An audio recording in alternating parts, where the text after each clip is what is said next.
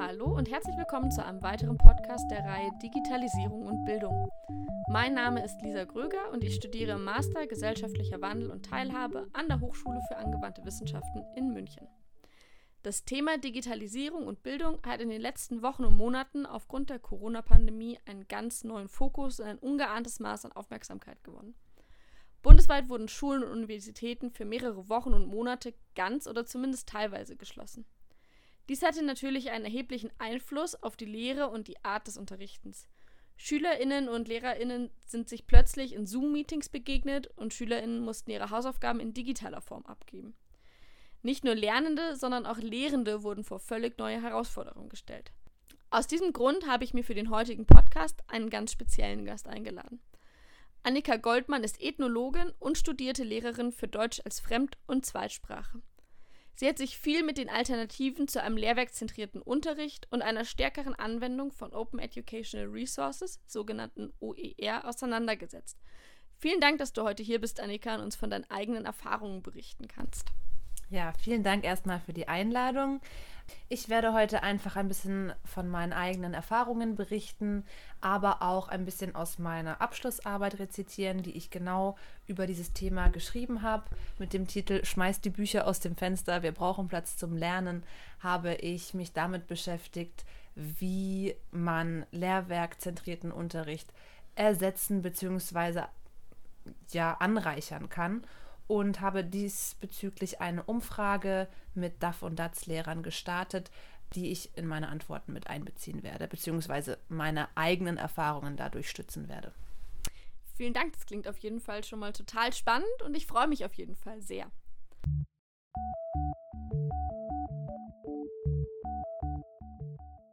Bevor wir nun tiefer in die Anwendung und die Vorteile von Open Educational Resources während der Corona-Pandemie einsteigen, gebe ich euch nochmal einen kurzen Überblick, was es damit eigentlich genau auf sich hat. Der Begriff der Open Educational Resources tauchte erstmals in vertiefter Form 2002 auf dem UNESCO-Forum zu Open Courseware auf. Open Courseware hingegen bezeichnet jedoch frei zugängliche und offen lizenzierte digitale Publikationen von qualitativ hochwertigen Bildungsmaterialien auf Hochschulniveau. Sie sind als Kurse angelegt und umfassen auch zum Beispiel Dinge wie Bewertungskriterien. Open Educational Resources, sogenannte OER hingegen, sind Bildungsmaterial jeglicher Art und in jedem Medium, die unter einer offenen Lizenz veröffentlicht werden. Eine solche offene Lizenz ermöglicht den kostenlosen Zugang sowie die kostenlose Nutzung, Bearbeitung und Weiterverbreitung durch andere ohne oder mit geringfügigen Einschränkungen. Dabei beschränken OER sich nicht auf ein bestimmtes Medium. Es kann sich dabei also um Videos, Texte, Arbeitsblätter, Lehrbücher oder eben Podcasts wie diesen hier handeln. Das bedeutet auch, dass Open Educational Resources einzelne Materialien, die vom Lehrenden in einen Unterricht eingebettet werden, sein können. Oder aber auch direkt ganze Kurse. Open Courseware könnte man folglich als Unterkategorie von OER begreifen. Wichtig und entscheidend ist jedoch die Veröffentlichung unter einer offenen Lizenz. Wie diese offene Lizenz genau aussehen muss, beziehungsweise welche genau verwendet werden soll, ist nicht festgeschrieben. Durchgesetzt und am weitesten verbreitet haben sich jedoch die offenen Lizenzen von Creative Commons.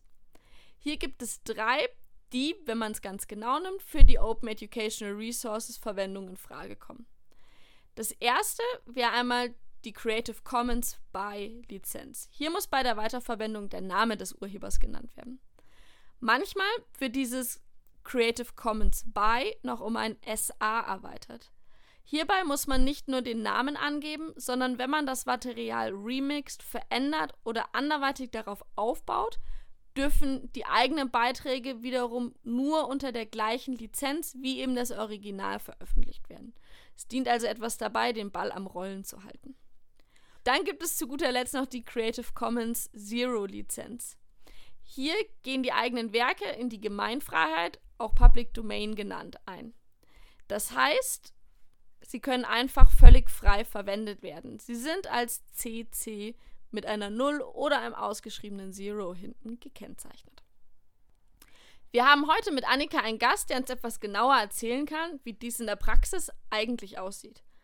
Annika, du hast dich in der Vergangenheit viel mit dem Thema der Open Educational Resources im Gegensatz bzw. im Zusammenspiel mit dem lehrwerkszentrierten Unterricht auseinandergesetzt. Vielleicht kannst du mir und unseren Zuhörern kurz erläutern, warum es dir wichtig ist, bei deinem Unterricht dich nicht nur starr an ein Lehrbuch zu halten. Ja, da hast du mir schon ein sehr gutes Stichwort gegeben, nämlich starr. Ein Lehrwerk ist meiner Meinung nach immer ein sehr starres Lernmedium, da es nicht mehr verändert wird, nachdem es einmal publiziert wurde. Ein Lehrwerk ist quasi nicht mehr aktuell, selbst wenn es neu erscheint weil natürlich ein wichtiger, aber auch langer Prozess dem zugrunde liegt, bis das Ganze dann erstmal überhaupt erscheint. Im DAF-DATS-Unterricht, was man wahrscheinlich für jeglichen Unterricht anwenden könnte, ist allerdings Lernerorientierung heutzutage ein sehr wichtiger Punkt. Lernerorientierung bezieht sich auf die Erkenntnis, dass zum Lernen immer Motivation dazu gehört. Wie bekomme ich Motivation? Da kann man verschiedene Wege einschlagen, aber man sollte natürlich auch die Interessen des Lerners aktivieren oder mit einbeziehen. Ein Lehrwerk, das bereits vorher festgelegt hat, welche Themen auf welche Art und Weise vermittelt werden sollen, ist hier allerdings nicht so flexibel, wie es das Internet mit verschiedensten Quellen sein kann. Das heißt, durch OERs, die frei verfügbar sind, kann ich als Lehrkraft sehr viel flexibler und besser auf die Schüler eingehen, sehr viel lernerorientierter arbeiten und dadurch im besten Fall eine höhere Motivation und ein besseres Ergebnis am Ende erzielen. Also das Wichtigste oder ein großer Punkt daher ist für mich die Lernerorientierung, die durch OERs zumindest als Zusatz sehr, sehr relevant sind. In meiner Umfrage kam auch heraus, dass 100% ein Lehrwerk nutzen. Es gab keine einzige Lehrkraft, die gesagt hat, kein Lehrwerk zu benutzen. Allerdings haben 50% der Befragten angegeben, dass sie jede UE, also jede Unterrichtseinheit anreichern. Das bedeutet, anderes Material zufüttern. Und da ist natürlich die Frage, wo bekommen wir dieses Material her? Und das führt uns zwangsläufig wieder zu den OERs. Also um jetzt mal ganz knapp auf deine Frage zu antworten, es ist einfach Fakt, dass viele Lehrer das Lehrwerk anreichern wollen, um lernerorientierter vorgehen zu können, um aktueller zu sein und aus vielen weiteren Gründen. Und OERs können einfach eine große Stütze dabei sein. Das klingt auf jeden Fall schon mal sehr einleuchtend. Normalerweise unterrichtest du deine SchülerInnen ja normal in Präsenzsitzungen im Klassenzimmer. Wie hat denn die Corona-Pandemie deinen Unterricht beeinflusst? Konntest du überhaupt unterrichten? Ja, das ist auch eine sehr gerechtfertigte Frage, ähm, die Unterrichtswelt, zumindest im DAF-DATS-Bereich und wie ich es gehört habe, auch in dem ganzen schulischen Sektor, war nicht darauf vorbereitet, auf einmal äh, digital funktionieren zu müssen. Daher gab es keine Pläne, keine Konzepte oder ähnliches, die einem zur Hilfe gestellt wurden. Bei uns hieß es, bei meiner Institution hieß es wortwörtlich, es ist jetzt Improvisationstheater, macht einfach mal. Das stellte mich und äh, meine Kollegen vor eine sehr große Herausforderung. Vor allem die Älteren unter meinen Kollegen waren damit sehr überfordert, wussten nicht, mit welchem Programm oder auf welche Art sie arbeiten sollen und haben trotzdem sehr Lehrwerk getreut die ganze Sache weitergeführt, was allerdings nicht so gut funktioniert hat. Ich habe für meinen Teil versucht, mich mehr mit digitalen Plattformen zu beschäftigen, wie zum Beispiel learningapps.org oder Ideaboard, wo die Teilnehmer einfach online agieren können und im besten Fall auch ein äh, Medium, mit dem man immer sieht, was jeder gerade, woran jeder gerade arbeitet. Das Problem ist nämlich, wenn jeder vor sich das Buch liegen hat, gleichzeitig aber irgendwie mit dem Computer arbeiten muss, ähm, ist das allein schon mal eine Koordinationsfrage. Und nachdem ich die Schüler nicht sehen kann, zumindest bei mir war das so, dass die Kamera ausgeschaltet ist, kann ich auch nie sehen, was sie gerade eigentlich tun und wo gerade sie im Buch ähm, sich befinden. Insofern hat ähm, die Corona-Pandemie meinen Unterricht extrem beeinflusst, indem das Lehrwerk noch mehr hinterfragt wurde, als es bisher schon zumindest durch mich der Fall war und man noch viel mehr als vorher gezwungen war, sich einfach nach Alternativen umzuschauen. Würdest du also sagen, dass Open Educational Resources im Online-Unterricht eine noch größere Rolle haben, beziehungsweise ein noch größeres Potenzial, als sie im analogen Schulgeschehen haben? Ja, wie ich bereits in der Frage zuvor äh, genannt habe, bin ich definitiv der Meinung, dass sie eine größere Rolle spielen, weil das Lehrwerk nicht das leisten kann, ähm, was im Online-Unterricht geleistet werden muss. Die UNESCO hat bereits 2012 auf ihrem Weltkongress zu Open Educational Resources in ihrer Pariser Erklärung als Empfehlung festgeschrieben, dass die Staaten die Bekanntheit und Nutzung von Open Educational Resources fördern sollen und dass das Auffinden, Abrufen und Verbreiten von Open Educational Resources erleichtert werden soll. Aber jetzt mal ganz ehrlich, das Internet ist ja häufig ein Dschungel von Daten. Diese Suche nach geeigneten Videos oder Arbeitsblättern, von denen du jetzt vorhin gerade gesprochen hast, beansprucht doch sicherlich irrsinnig viel Zeit, oder? Absolut. Das ist auch eins der größten Probleme, die ähm, bei der ganzen Sache wahrscheinlich vorliegen. Meine Umfrage hat dazu auch ergeben, dass das Lehrwerk von den meisten Lehrenden vor allem als Materialsammlung und als Vorbereitungshilfe gesehen wird. Also die Angst, zu weit vom Lehrwerk wegzugehen, ist meistens dadurch begründet, dass zu viel Zeit bei der Vorbereitung entsteht.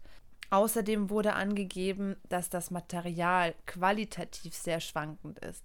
Es gibt Plattformen, bei denen jeder, der möchte, seine Materialien zur Verfügung stellen kann. Allerdings ist hier eben die Qualität nicht gewährleistet. Natürlich könnte auch ein sehr schlechtes Arbeitsblatt oder je nachdem, was es für ein Material ist, hochgeladen werden.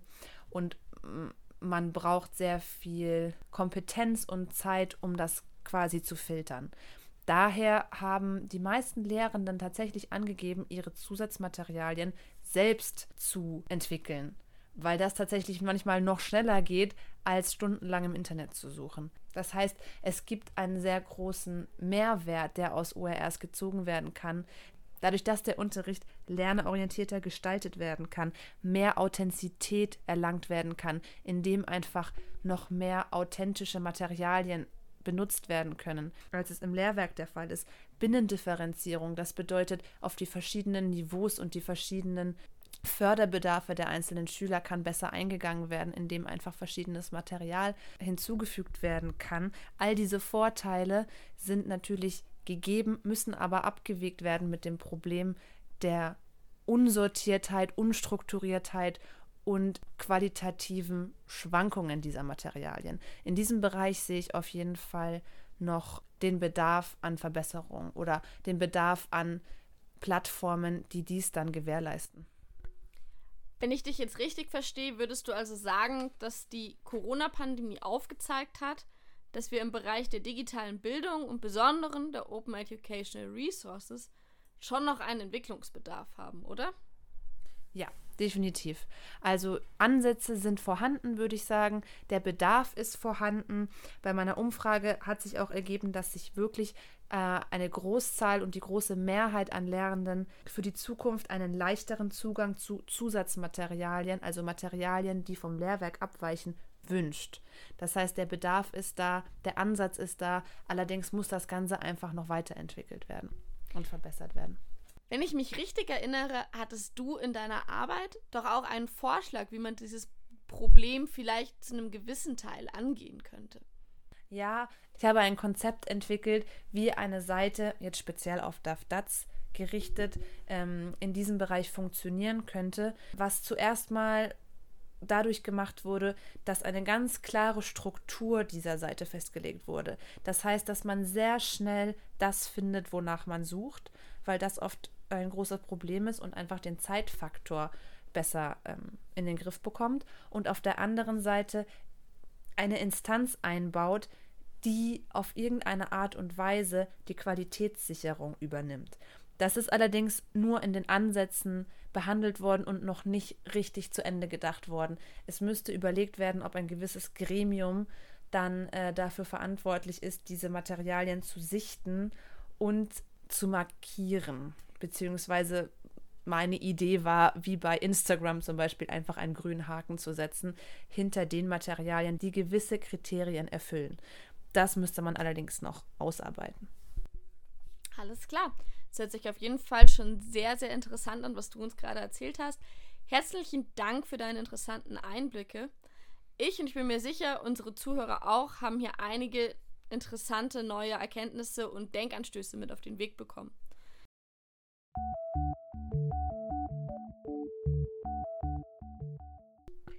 Nun möchte ich auf einen Punkt allerdings noch genauer eingehen.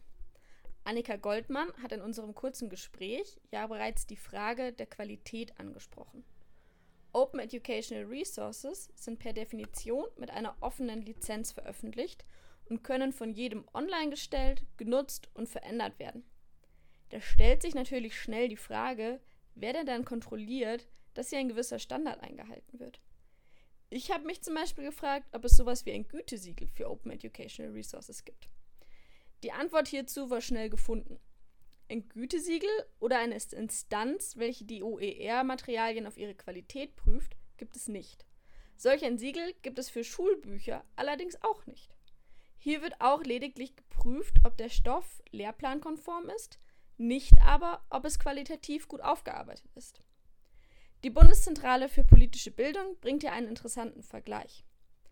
Lange war die freie Internet-Enzyklopädie Wikipedia als nicht vertrauenswürdig eingestuft. Da aber eine so große Community an ihr mitarbeitet, erfolgt auf diesem Weg eine interne Kontrolle. Falsche Einträge werden gemeldet und gelöscht. Ähnlich könnte man sich das Ganze auch für Open Educational Resources vorstellen. Wäre die Community, die die OER regelmäßig nutzt und austauscht, erstmal groß genug, reguliert sich die Qualität von selbst. Eine weitere Instanz sind Institutionen, welche Bildungsmaterialien frei zur Verfügung stellen. Hier regelt sich die Qualität durch den Ruf, den die Institution zu verlieren hat. Zu guter Letzt sind wir aber wieder an dem Punkt, den Annika Goldmann bereits angesprochen hat. Die Auswahl der Lehrmaterialien liegt am Ende vom Tag beim Lehrenden. Für diesen bedeutet dies aber eine ganze Menge Zeit, die er investieren muss, um Materialien herauszusuchen, miteinander zu vergleichen und gegebenenfalls auf seine Belange anzupassen. Die Corona-Pandemie hat eindeutig ein Umdenken in der Art des Unterrichtens gefordert. LehrerInnen mussten neue Wege gehen und kreativ werden. Open Educational Resources konnten hier sicherlich an vielen Stellen einen Beitrag leisten.